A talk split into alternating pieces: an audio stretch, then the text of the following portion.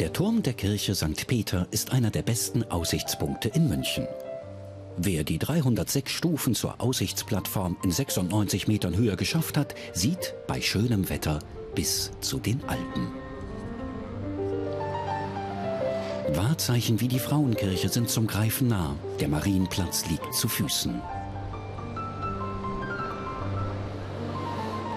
Täglich um 11 und 12 Uhr, im Sommer auch noch um 17 Uhr, strömen Schaulustige vor das im Stil der Neogotik gebaute neue Rathaus.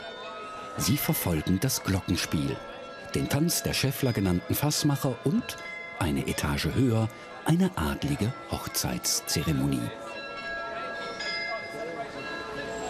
Auf dem Marienplatz am Fischbrunnen verabreden sich die Münchner gern zum Rendezvous und treffen sich Touristen zum Bummel durch die Altstadt. Am Wasser ließen es sich früher im Westen der Stadt die Könige gut gehen. Das Schloss Nymphenburg war einmal die Lieblingsresidenz der bayerischen Herrscher.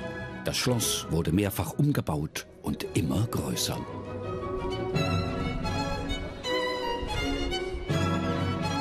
Der Festsaal entstand Mitte des 18. Jahrhunderts im Stil des Rokoko.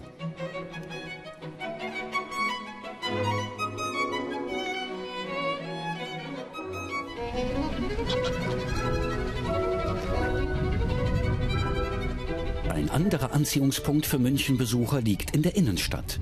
Eröffnet 1925 ist das Deutsche Museum heute das meistbesuchte Museum Deutschlands. Der volle Name ist eigentlich Deutsches Museum von Meisterwerken der Naturwissenschaften und Technik. Das ist der volle Name von unserem Haus und die Abkürzung davon ist dann Deutsches Museum. Äh, da geht es nicht um die deutsche Geschichte, sondern eben um Naturwissenschaften und Technik.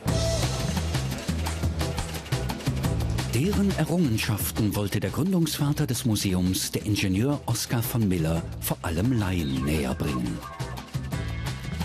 Von der Dampfmaschine bis zur Eroberung des Weltalls.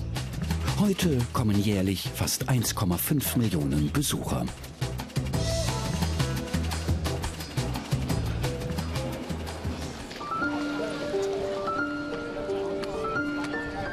Das öffentliche Sommerwohnzimmer der Münchner ist der Englische Garten, ein Park mitten in der Stadt.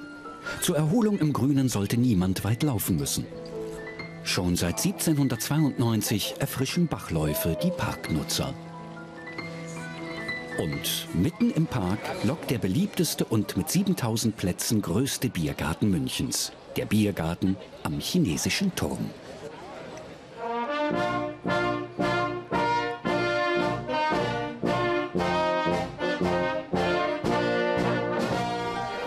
Platz für 5000 bietet der Augustinerkeller in der Nähe des Hauptbahnhofs. 1812 eröffnet, ist er der älteste aller Münchner Biergärten.